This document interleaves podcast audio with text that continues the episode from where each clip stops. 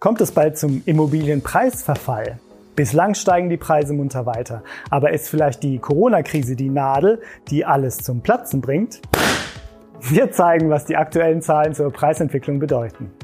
Empirica veröffentlicht regelmäßig ihren Blasenindex. Das sogenannte Rückschlagpotenzial in diesem Index betrug im zweiten Quartal 2020 ganze 23 Prozent. Mit Rückschlagpotenzial ist der relative Unterschied zwischen der Entwicklung der Mietpreise und der Kaufpreise für Eigentumswohnungen gemeint. Liegen beide zu weit auseinander, errechnet die Empirica die Gefahr für den Preisrückschlag, also einem Verfall der Preise. Vor drei Jahren lag das Preisrückschlagpotenzial bundesweit im Durchschnitt bei 12 Prozent. Aktuell ist es mit 23 Prozent, also fast doppelt so hoch.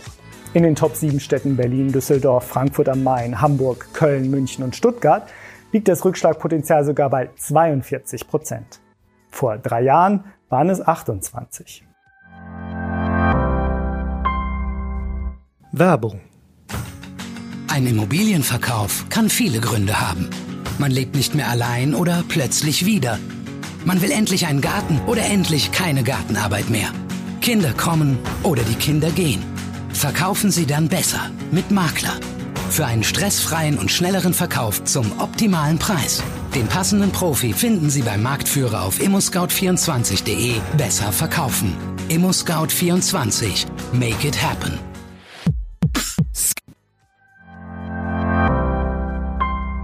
Auch die Postbank und das Hamburgische Weltwirtschaftsinstitut nutzen das Verhältnis von Mieten und Kaufpreisen, um die Überbewertung von Immobilien zu ermitteln. Dieses Verhältnis nennt sich Vervielfältiger. Es klärt darüber auf, wie viele Jahresmieten eine Käuferin oder ein Käufer anlegen müsste, um den Kaufpreis zu bezahlen. Ist der Vervielfältiger hoch, ist der Kaufpreis entsprechend überbewertet. Der Vervielfältiger erklimmt in Deutschland für manche Regionen ungeahnte Höhen. Im Durchschnitt lag er vor Jahren bei 17,5. Heute liegt er durchschnittlich bei 24.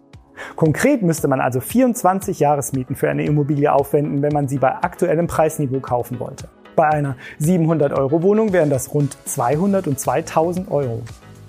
In den beliebten Großstädten liegt der Vervielfältiger deutlich höher. In Hamburg sind es 36 Jahresmieten. Da wären also in unserem Rechenbeispiel rund 302.000 Euro fällig. In München sind es 37,2 Jahresmieten.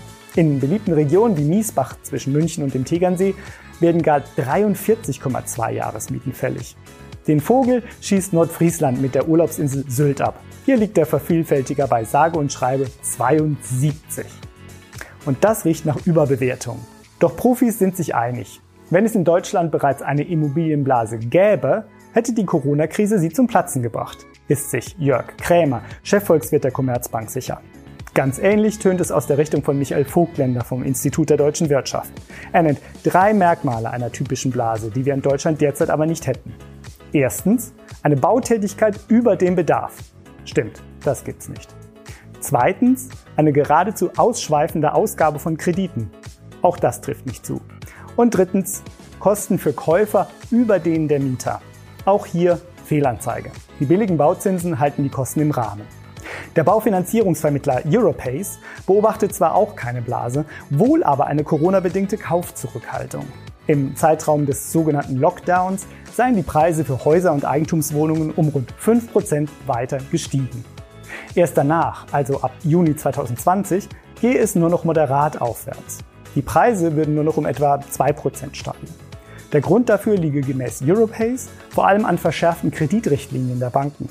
Käufer müssten mehr Eigenkapital aufwenden. Und das bremse bei weiter kletternden Preisen und trotz stabiler Zinsen die Kauflaune. Und noch etwas haben die Experten von Europace beobachtet. Die Lust der Käufer auf Wohnraum im Umland mit Homeoffice, Garten und einer guten Abgrenzungsmöglichkeit von den Nachbarn sei bis in den August hin konstant hoch geblieben. Auch die nachgefragte Wohnfläche sei gestiegen. Das könne man vielleicht einfach darauf zurückführen, dass derzeitig Häuser beliebter als Wohnungen seien und damit meist auch mehr Wohnfläche mitbrächten.